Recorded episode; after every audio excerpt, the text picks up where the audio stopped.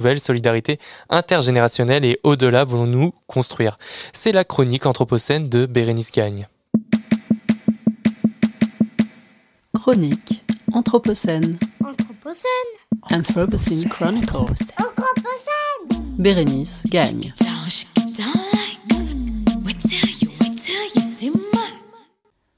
Génération. Je voulais appeler cette chronique OK Boomer. En 2019, cette expression me faisait rire comme une ado attardée. Tiens, papa, prends ça dans les dents. Mais aujourd'hui, elle a tellement été récupérée de tous bords que je ne la trouve plus drôle. Lorsque le représentant d'un parti politique l'utilise pour mobiliser ses troupes, l'effet comique, même lourdeau, disparaît aussitôt, et l'expression prend une connotation douteuse. Je dois néanmoins reconnaître qu'elle a le mérite de mettre le doigt dans la plaie, pour parler en termes christiques. Ok, boomer. Ok boomer, dans tes boomers, t'es plus à l'heure, change ton humeur. Ok boomer, dans tes boomers, viens chercher bonheur. Qui sont les boomers? Pour faire vite, ce sont les enfants du baby boom, c'est-à-dire les personnes nées entre la fin de la Seconde Guerre mondiale et les années 1960, qui ont aujourd'hui entre 55 et 75 ans. Que leur reproche-t-on au juste? Le New York Times a récemment animé un débat au titre plutôt explicite. Les boomers ont-ils ruiné l'Amérique?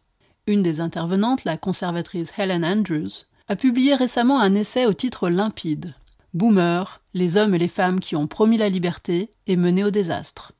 Ce désastre, c'est le monde dans lequel nous vivons aujourd'hui, qui a été construit principalement par les boomers et qui continue à l'être si on observe l'âge d'un grand nombre de personnes qui nous gouvernent. Pour commencer, on reproche tout simplement aux boomers d'être nés. L'explosion de la natalité après la Seconde Guerre mondiale représente un poids démographique qui s'alourdit avec le temps pour devenir également un poids économique. Les boomers sont généralement présentés comme une génération de nantis dont le mode de vie consumériste a mené le monde aux désastres écologiques actuels et futurs. Ils feraient partie d'une génération privilégiée qui a grandi à l'époque des Trente Glorieuses, qui n'a pas connu le chômage mais des années de croissance pendant lesquelles ils ont pu constituer un patrimoine rondelais. Les générations suivantes se vivent dans l'ombre des boomers. La génération X, la mienne, qui correspond aux personnes nées entre 1965 et 1980, la génération Y, ou les millennials, nés entre 1981 et 1996, et la génération Z, née après 1997. Ces descendants et descendantes des boomers connaissent des conditions de vie moins favorables, crise économique, chômage de masse, dégradation accélérée de l'environnement, et ils doivent en plus assumer financièrement le coût des vieux jours de la copieuse génération baby boom, que ce soit le système de santé, les retraites ou les maisons de retraite. Être allergique au gluten, c'est à la mode, mode. Bien avant que la sobriété ne soit à la mode, vieillir était synonyme de sobriété. Les personnes âgées dormaient moins, avaient moins d'appétit, sortaient et se déplaçaient moins, bref, consommaient moins. Il faut dire que la vieillesse était synonyme de pauvreté. La mère Denis, humble lavandière devenue vedette de la pub pour vedette, lavait son linge à la main. Ça, c'est vrai, ça. Et Mamie Nova faisait elle-même ses yaourts dans des pots en verre réutilisables. Merci qui, merci qui, merci Mamie Nova. Aujourd'hui, la Grey Economy a transformé les seniors en cible marketing, et c'est la jeunesse qui est devenue synonyme de pauvreté. Qu'ils le veuillent ou non, les jeunes sont décroissants. Selon l'Observatoire des inégalités, en France, le patrimoine des 60-69 ans est quatre fois plus élevé que celui des 30-39 ans. Un tel écart peut sembler logique puisque le patrimoine s'accumule avec l'âge. Néanmoins, une enquête de la Réserve fédérale états-unienne établit que les millennials ne détiennent que 3% du patrimoine national, quand les boomers en détenaient 21% au même âge en 1989. Que la mère vous souhaite beaucoup de chance et beaucoup de bonheur à tous. Bien entendu, il convient de prendre des précautions avec la notion de génération. S'il est admis d'identifier des cohortes au point de vue démographique, il faut distinguer la génération au sens biologique de la génération au sens sociologique, et donc se garder d'essentialiser à travers ces catégories très larges. Le concept de génération peut néanmoins nous aider à décrire des phénomènes sociaux et culturels comme ceux apparus sur certains réseaux sociaux avec l'arrivée du coronavirus, comme le précise l'article OK Virus du Grand Continent. Selon Santé publique France, 93% des décès du Covid-19 sont survenus chez les plus de 65 ans et les 60-79 ans occupent actuellement plus de 60% des lits de réanimation. Publié au début de la pandémie en 2020, l'article OK Virus analyse la cristallisation autour du SARS-CoV-2 du conflit générationnel entre les baby boomers et leurs petits-enfants nés après 97, la génération Z. La plateforme TikTok, qui a ses faveurs, a rapidement hébergé des contenus cyniques, voire franchement agressifs, sur, je cite, le virus exterminateur de boomers ou Boomer Remover. Aujourd'hui, on ne compte plus les messages vidéo qui montrent des personnes paniquées, remplissant des caddies de papier toilette ou se frottant frénétiquement les mains au gel hydroalcoolique dans des poses grotesques. Les légendes et les sous-titres de ces capsules sont souvent les mêmes. Les boomers ne s'inquiétaient pas du changement climatique, voilà ce qui se passe lorsqu'ils sont attaqués par un virus. It's Corona time. It's Corona time. Pour l'auteur et cofondateur du Grand Continent Matteo Malik, cet humour noir n'a rien d'un buzz opportuniste.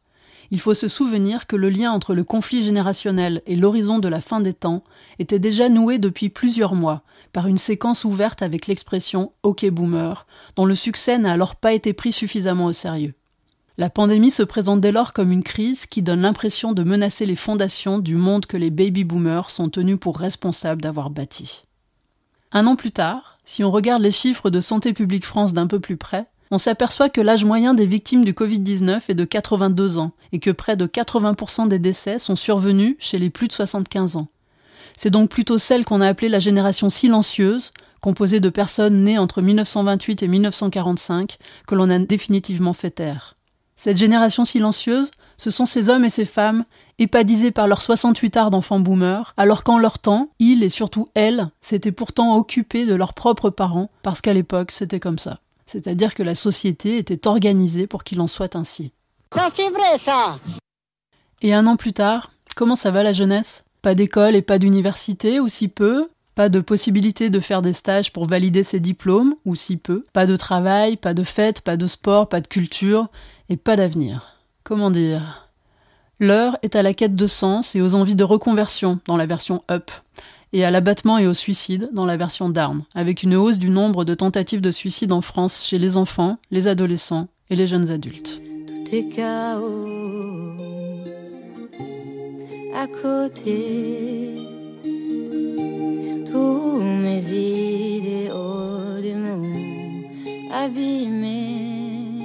Le conflit générationnel entre les boomers et les générations suivantes rejoue-t-il simplement le mythe antique du conflit entre l'ancien et le nouveau, symbolisé par la violence de Chronos envers son père Ouranos, ou celle de Zeus envers son père Chronos? Les jeunes d'aujourd'hui refont-ils le film de la confrontation des boomers contre leurs parents en 68 La dramatisation caricaturée par les réseaux sociaux du clash générationnel entre Greta Thunberg et Donald Trump ne servait-elle qu'à alimenter le récit de cette présidence ubuesque? How dare you? You have stolen my dreams and my childhood with your empty words. And yet, I'm one of the lucky ones. J'ai pourtant l'impression que le mal vient de plus loin. Les problématiques environnementales sont devenues politiques, générationnelles et culturelles. Selon Matteo Malik, dans le même article OK Virus, être un boomer, c'est avoir rendu possible l'horizon eschatologique dans lequel les enfants de la génération Z se positionnent. Ce sont les abus des aînés qui obligent les cadets à bouger, à tirer la sonnette d'alarme d'abord, puis, demain, à prendre les mesures nécessaires. Greta Thunberg et d'autres sont des métonymies de cette génération, dans laquelle des valeurs comme la morale de chacun et la responsabilité collective prétendent chasser les idéaux de l'égalité pour tous et de la liberté individuelle. Adults keep saying, we owe it to the young people to give them hope. But I don't want your hope. I want you to panic. And then I want you to act. Dans son dernier essai, Vaincre l'injustice climatique et sociale, feuille de combat à l'usage des jeunes générations, l'activiste et journaliste Naomi Klein livre une boîte à outils pour les jeunes qui s'engagent dans la lutte pour la justice climatique. La pédagogie, la non-violence, la désobéissance civile, la grève, l'action en justice, ces outils n'ont rien de nouveau et ont déjà été mobilisés notamment par les boomers minoritaires qui, dès la fin des années 60, ont alerté sur les limites planétaires et ont exploré d'autres modèles de société qui nous inspirent encore. Lors d'une marche pour le climat, la pancarte d'une jeune activiste pointe un autre outil redoutable, la finance. Sur la pancarte, on peut lire Mettez le bazar dans notre climat et nous mettrons le bazar dans votre retraite. En effet, les grands gestionnaires d'actifs comme BlackRock, par exemple, qui détiennent de nombreux fonds de pension, sont également de grands investisseurs dans les énergies fossiles. Bien entendu, tous les jeunes ne sont pas des Greta Thunberg. La génération Z est à son tour accusée d'hyperconsumérisme de fast fashion, de smartphones, d'écouteurs sans fil, d'enceintes Bluetooth et autres gadgets connectés gourmands en batterie rechargeable. Les jeunes participent donc amplement à la grande extraction anthropocène.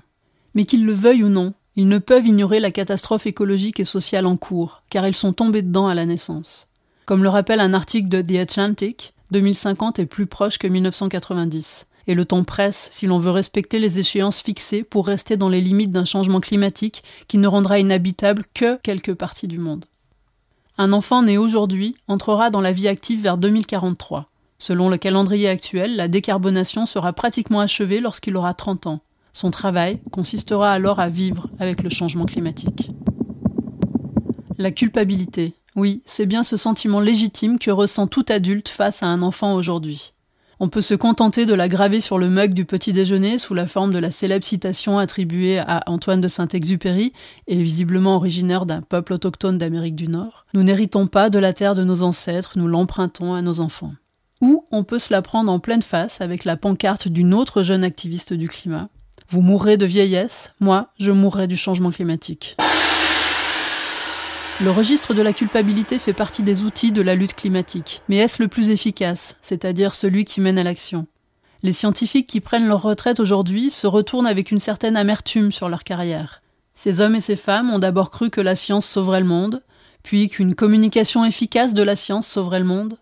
Mais ils et elles partent sans avoir pu changer le paradigme extractiviste, productiviste et consumériste qui prévaut depuis la grande accélération des années 50. La culpabilité est enfin le levier actionné par un dirigeant comme Franz Timmermans, vice-président exécutif de la Commission européenne chargé du pacte vert pour l'Europe, pour pousser les boomers à renoncer à leurs droits, ou serait-ce des privilèges? Les personnes âgées devront faire des sacrifices pour lutter contre le changement climatique. Sinon, les enfants d'aujourd'hui seront confrontés à un avenir fait de guerre pour l'eau et la nourriture. Rien de tel pour susciter une levée de bouclier contre tout changement.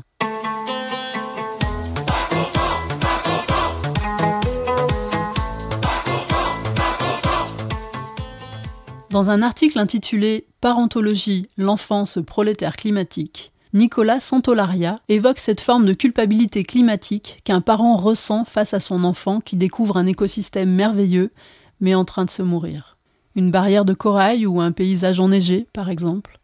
Il en déduit que si des adultes préparent méthodiquement aux générations futures un monde inhabitable, c'est parce qu'ils savent très bien que la catastrophe annoncée ne frappera pas de manière indéterminée que certains pâtiront plus que d'autres de cette nouvelle forme d'injustice. Le journaliste se réfère aux notions de classe géosociale ou géoclasse élaborées par Bruno Latour et Nikolai Schulz pour désigner ces catégories vulnérables plus violemment soumises aux aléas du climat que d'autres parce que n'ayant pas les moyens de se protéger. Il en conclut parce qu'il est celui dont on a obéré le futur, dilapidant sans vergogne le capital écosystémique dont il aurait pu bénéficier, l'enfant constitue l'absolu du géoprolétaire. Cette analyse permet d'intégrer la dimension sociale dans l'approche générationnelle qui présente justement le gros inconvénient de gommer toute différence sociale. En effet, de qui parle-t-on quand on désigne les boomers comme ceux et celles qui auraient précipité les catastrophes environnementales? Fait-on référence au bilan carbone des chevilles ouvrières précaires des Trente Glorieuses et autres Shibani? Inlassablement, les études révèlent les unes après les autres les inégalités qui résident à la fois dans les conséquences du changement climatique, mais aussi dans ses causes. D'un point de vue géographique, le continent africain représente 17% de la population mondiale, mais moins de 4% des émissions annuelles de carbone dans le monde. En 4 jours, un Américain moyen consomme l'électricité qu'un Éthiopien moyen consomme en un an. D'un point de vue sociologique, un rapport des Nations Unies établit que les 1% les plus riches du monde émettent deux fois plus de carbone que les 50% les plus pauvres. À elle seule, l'élite des pollueurs, c'est-à-dire les 5% les plus riches, ont contribué à 37% de la croissance des émissions entre 1990 et 2015. Et ce n'est pas tout. Selon un article du magazine Jacobin, l'énorme empreinte carbone des riches n'est pas uniquement due à leur SUV et à leur utilisation intensive du transport aérien. Elle tient en grande partie au fait qu'ils sont propriétaires des moyens de production et qu'il est donc tout à fait rentable pour eux de polluer. Le monde va changer de base, nous ne sommes rien, soyons. Dans le monde d'avant, j'ai été invité à une soirée déguisée qui avait pour thème Anthropocène 2050. Si, si. J'ai revêtu mes plus belles peaux de bête en fausse fourrure. Oui, j'ai un faible pour l'esthétique collapse au glamour. Pour me rendre chez notre hôte, qui était, elle, déguisée en Greta Thunberg, devenue quasi quinquagénaire et chef du monde. C'était très drôle, mais je ne souscris pas à cette lecture du personnage. Il me semble que les mouvements de jeunes cherchent au contraire à bousculer le pouvoir pyramidal. Dans un récent article sur la transition juste, le University College London souligne la nécessité de changer la manière d'élaborer les décisions et les politiques pour lutter contre l'injustice climatique. Il importe de tisser des liens entre les échelles locales, nationales et internationales, de garantir la transparence et la responsabilité, et de garantir que toutes les voix concernées soient impliquées. Construire de nouvelles solidarités. C'est l'invitation lancée au gouvernement allemand par la Cour constitutionnelle de Karlsruhe fin avril. Elle a en effet retoqué la loi allemande de 2019 sur la protection du climat estimant qu'elle ne contient pas d'exigences suffisantes pour réduire les émissions de gaz à effet de serre après 2030, et que ce faisant, elle conduit à restreindre pratiquement et potentiellement toute forme de liberté pour les générations futures. Voilà de quoi inspirer de prochaines actions en justice pour une nouvelle solidarité climatique générationnelle et pour les nombreuses futures générations décarbonées. Je suis génération décarbonée, décarbonée. J'ai toujours rêvé de faire ça. Chronique Anthropocène. Anthropocène. Anthropocene Chronicles. Bérénice gagne.